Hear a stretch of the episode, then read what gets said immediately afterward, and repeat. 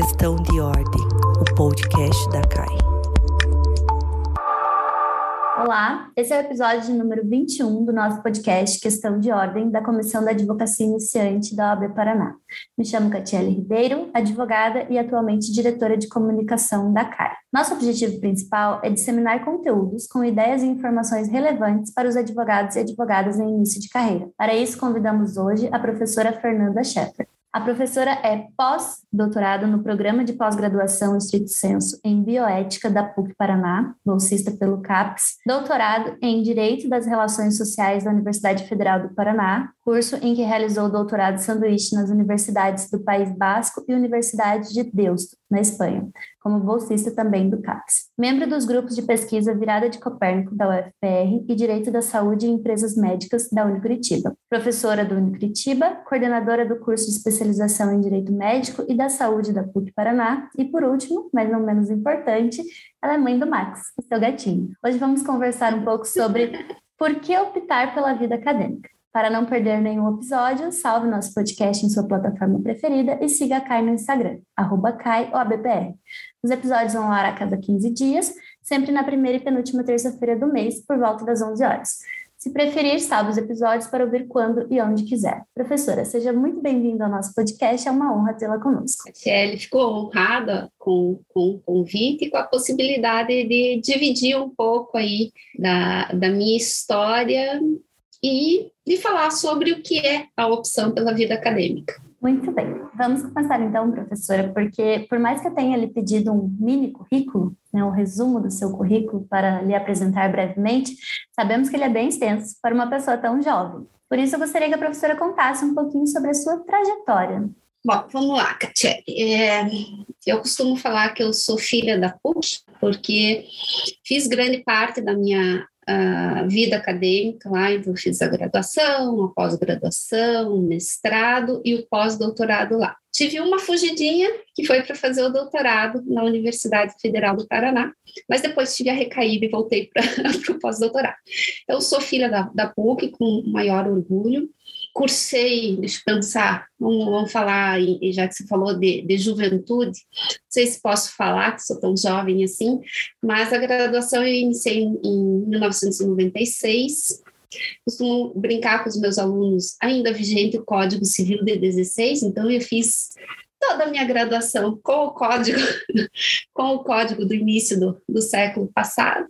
E uh, terminando a graduação, eu já comecei a, a, a pós-graduação e durante a pós começou a surgir a sementinha da vida acadêmica.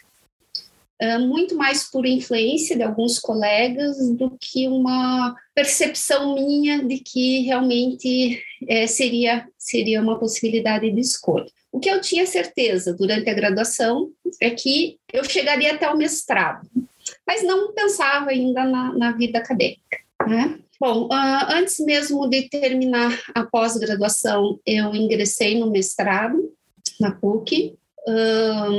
Menos de cinco anos depois, eu iniciei o doutorado no Federal. E cinco anos depois, voltei para concluir o pós-doutorado na PUC também. Então, o que eu posso dizer assim desse, dessas escolhas é que uh, no momento em que eu estava cursando o mestrado e decidi que a vida acadêmica seria a minha primeira escolha, eu abri mão de um segundo sonho, que era uh, fazer o concurso do Ministério, uh, Ministério Público do Estado do Paraná. A escolha foi consciente, não há arrependimentos, né?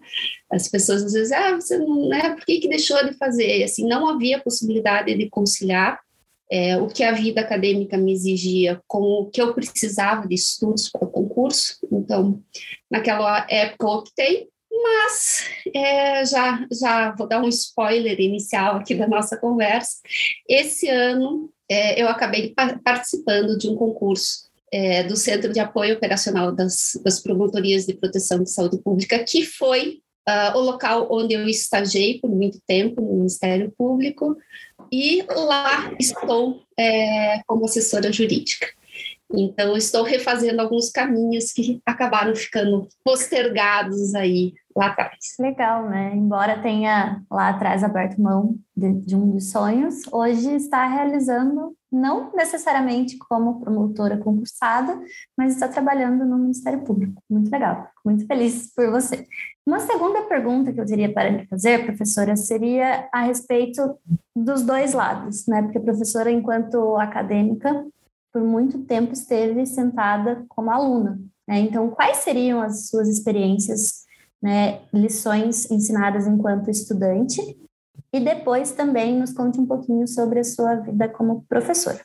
Eu acho que como estudante tem duas coisas que eu gosto sempre de, de destacar, Catiele. Quando a gente escolhe fazer um mestrado, um doutorado, um pós-doutorado, nós vamos ter que abrir mão, sim, de coisas que a gente faria corriqueiramente no final de semana, né, ou de uma noite de sono. E é, então, o que eu sempre falo para quem para quem me pergunta, ah, professor, estou com vontade de fazer. Se é teu desejo fazer pesquisa, vamos fazer. Mas vamos conscientes de que nós vamos ter que ter esses momentos de, de dedicação. Né? Não há possibilidade de fazer um mestrado, de fazer um doutorado, sem abrir mão né, de ir no cinema, de passar o final de semana na praia, de né, sair com os amigos para uma balada. Então, eu acho que essa é uma, uma, uma primeira questão. Né? Quando a gente vai para esse caminho, a pesquisa exige comprometimento. Se a gente quiser fazer uma coisa bem feita. Né? Então, essa é a primeira. A segunda, eu, como eu tenho essa educação marista na veia, e eu acho que vem muito disso é, como aluna e também como professora, eu acho que né, isso acaba influenciando nas, nas, minhas questões. Eu sempre falo de, de alguns R's, né? É, então, respeito a prazos, respeito à hierarquia, respeito ao tempo, enfim, e é, mas especialmente é, respeito ao próximo. Então, é, eu acho que é, em algumas situações acadêmicas há uma grande competitividade, sim. Isso não pode falar que não. Isso é natural de qualquer ambiente de, de trabalho, mas é, se você quer se tornar um pesquisador de destaque, o respeito à pesquisa do outro, o respeito né, às, às, regras institucionais também, acho que são bem, bem importantes. Então, são lições que ficaram da minha vida enquanto aluna, desde a graduação, enfim, e que me acompanham como é, como, como professor. Eu incentivo muito os meus alunos a terem uma certa autonomia nos seus, nos seus trabalhos, nas suas pesquisas. Eu brinco com eles que é, eles jamais vão me ver é, impondo um ponto de vista. Não, esse trabalho eu não quero porque você não, né? Eu não concordo com esse ponto de vista. Não.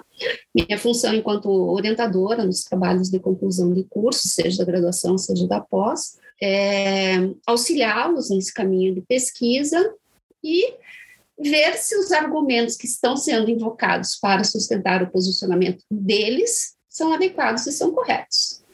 Né? Então, eu acho que é, esse incentivo à autonomia, é, à alta aprendizagem, enfim, também é fundamental para os dias, dias de hoje. Perfeito, professora. Por falar em respeito, a nossa próxima pergunta seria em relação à sua, vou chamar de amizade, com o professor Herodes.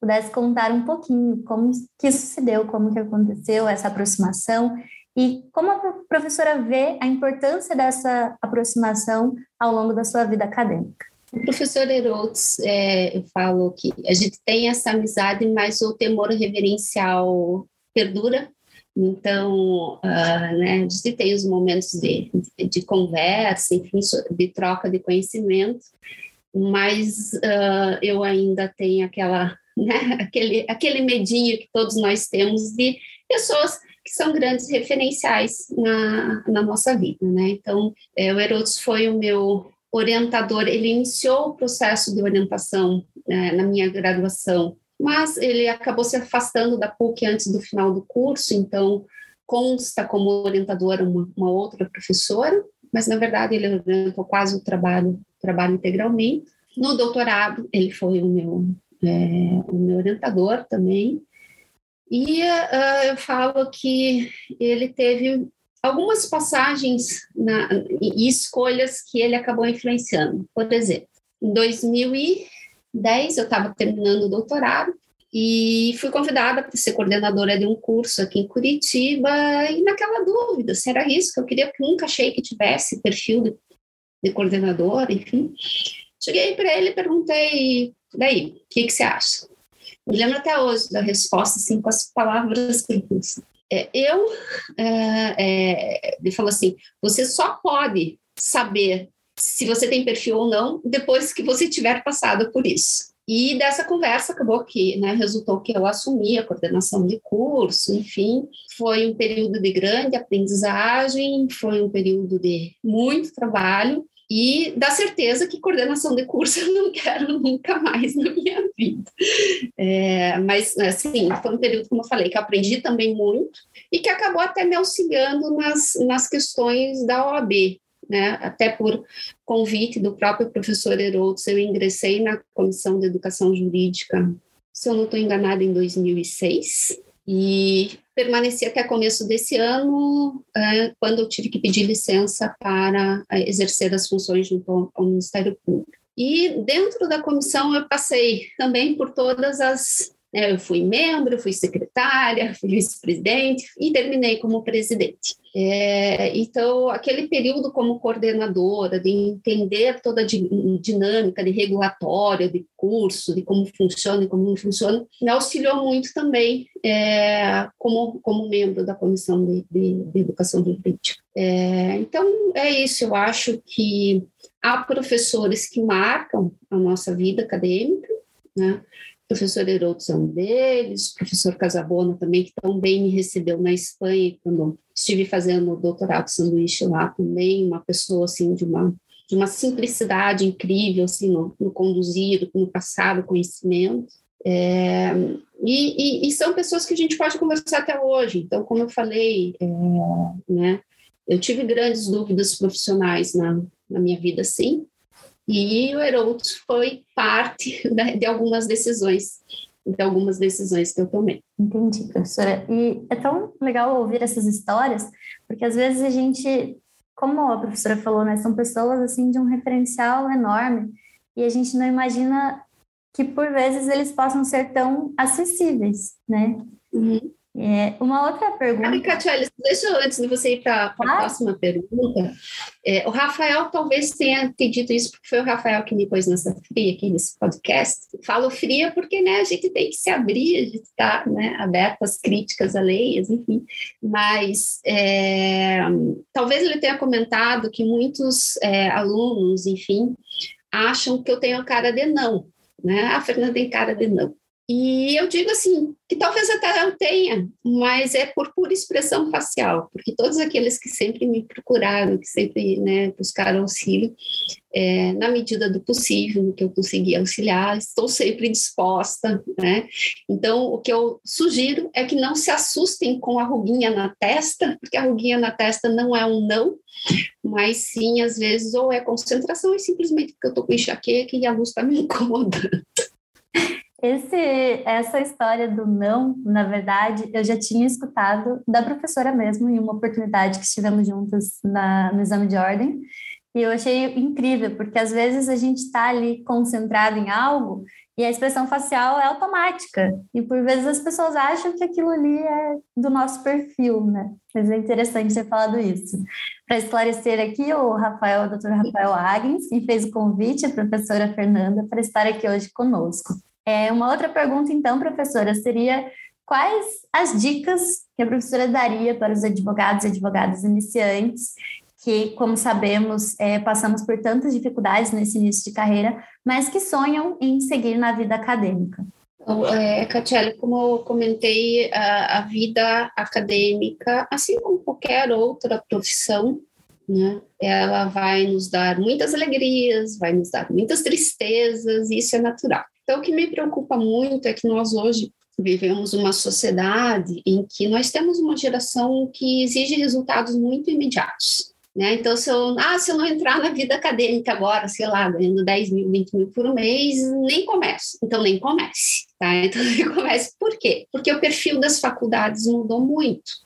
Então, hoje nós vamos ter ali, maioria das privadas, contratam recém-formados, contratam apenas especialistas, né?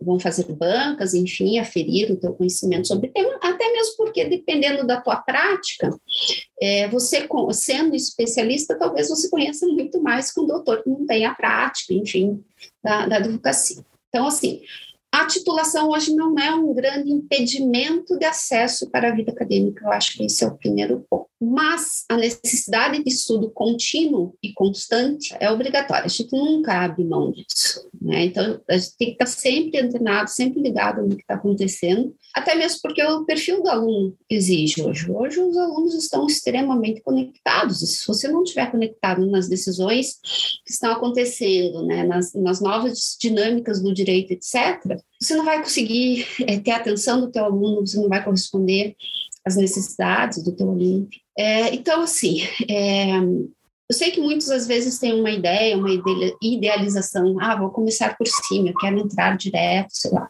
numa PUC, numa Unicuritiba, numa, numa universidade pública. Pode ser que aconteça? Pode, e há exemplos, nós temos exemplos, inclusive, desde alunos lá no Curitiba que ingressaram e hoje são né, professores professores da casa. Mas o que eu sugiro? Primeiro, não fiquem, obviamente, só, só com a especialização, né? Busquem mestrado, até porque mesmo a maioria dos mestrados hoje são mestrados acadêmicos, não são mestrados profissionais. Então, são mestrados que te preparam para a vida acadêmica. Eles não vão te preparar nenhum mestrado, a não ser os profissionais, aqui em Curitiba tem um só, é, nenhum é, mestrado acadêmico vai te ensinar no lugar. Né? Então, o mestrado ele está ali para te preparar é, para né, ingressar nessa vida acadêmica. Alguns buscam o doutorado, mas também o doutorado hoje também não é algo obrigatório que você tenha que fazer, etc., em especial nos, nos particulares até porque houve muita flexibilização das regulações do MEC nos últimos anos. Comecem, né? Eu comecei, eu não comecei dando aula numa grande faculdade, eu não comecei dando aula no curso de Direito. Eu dava aula para o curso de Contábeis, Processamento de Dados e qualquer outro, Contábeis, Processamento de Dados. Enfim, eram três cursos que não eram da área de Direito em uma faculdade que não tinha curso de Direito. E achei isso muito bom, né? Porque é, me auxiliou a desenvolver a, a didática, a falar melhor, a desenvolver aulas melhores, e isso não para nunca, a gente está sempre aprendendo com os alunos, né? É, as novas tecnologias também vivem é, exigindo é, que nós, que nós uh, alteremos as nossas práticas, enfim. Uh, então, usem isso até que seja um ano numa faculdade ou um, um curso que não seja do direito para desenvolver esse lado. Se você não tem ainda, não tem certeza que é uma vocação, e depois comece a participar de processos seletivos é, para cursos de direito, enfim, né, enviar currículo. Uh, uma coisa que é importante, que eu acho engraçado, Catiele, é que, assim, o professor, ele se identifica pelo Lattes né? Currículo Lattes.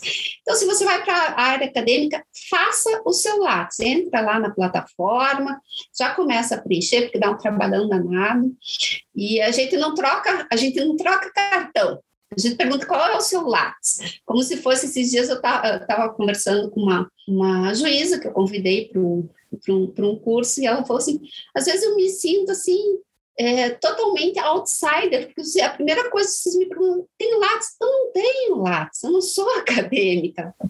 Não, é tudo bem, é hábito, mas se você vai para esse lado.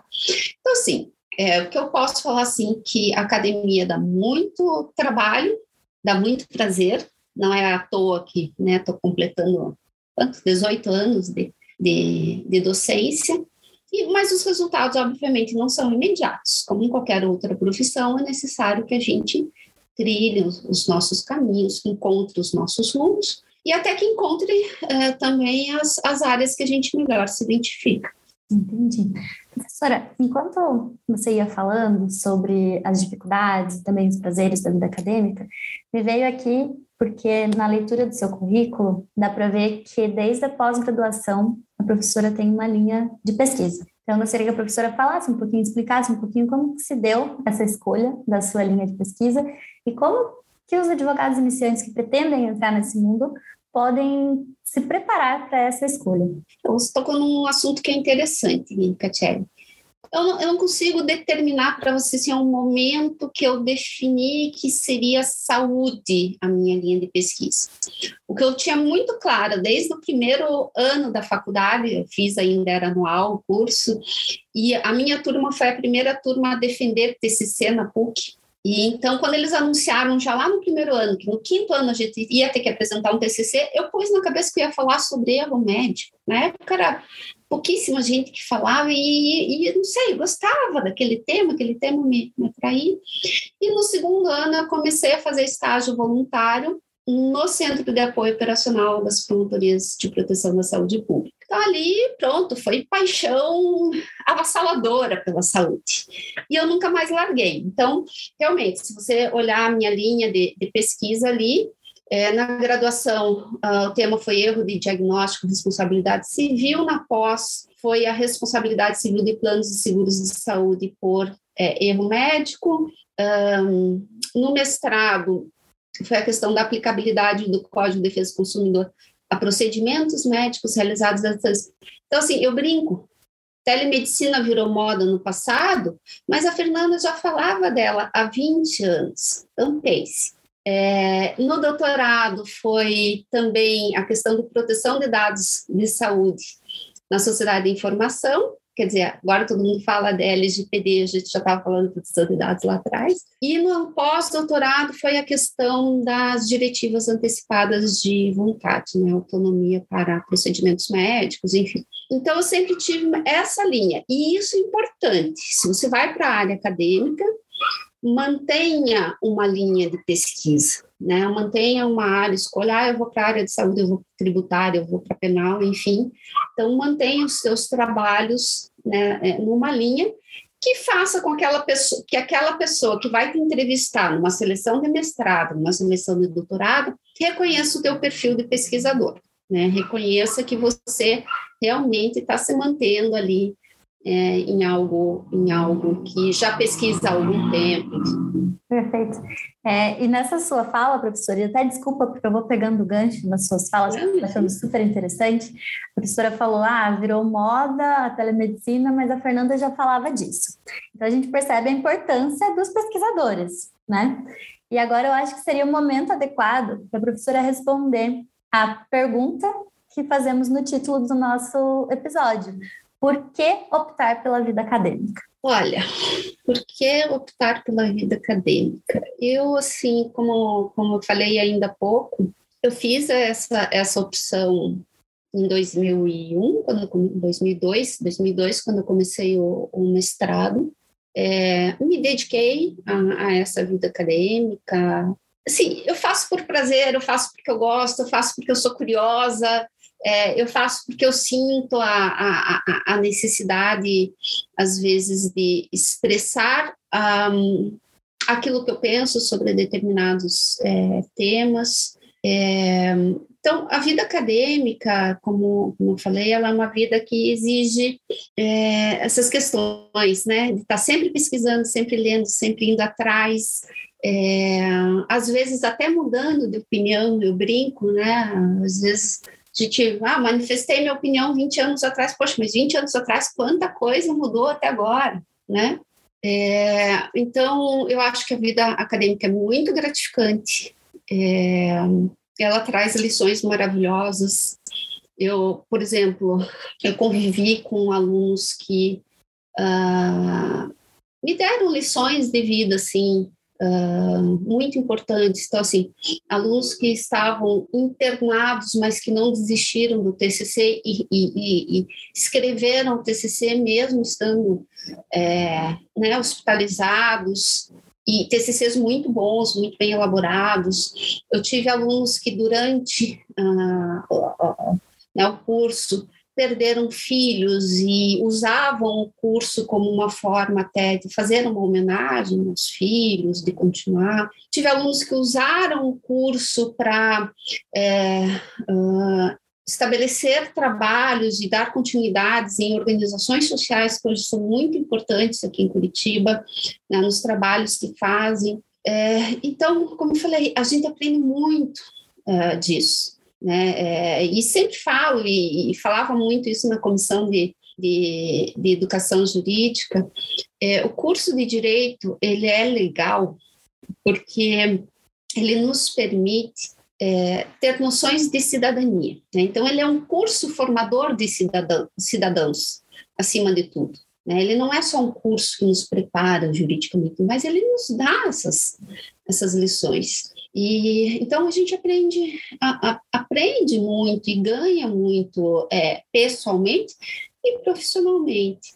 É, e até acho, sabe, Catiele, que uma, uma coisa que, que, eu, que eu até falei com, com o pessoal recentemente sobre isso, que a pandemia acabou uh, aproximando pesquisadores, pelo menos na minha área, tá? eu posso falar pela área da saúde, do, do direito médico, que nós acabamos nos aproximando na pandemia, é, por, né, por meio das, das, das, tecnologias aí de videoconferência, etc., coisa que antes a gente não fazia. Né? Então, a gente não conversava com quem estava no norte, no nordeste, assim, não sei, lógico, se encontrasse num evento. E hoje a gente consegue manter é, reuniões semanais em alguns grupos de pesquisa para discutir o que está acontecendo.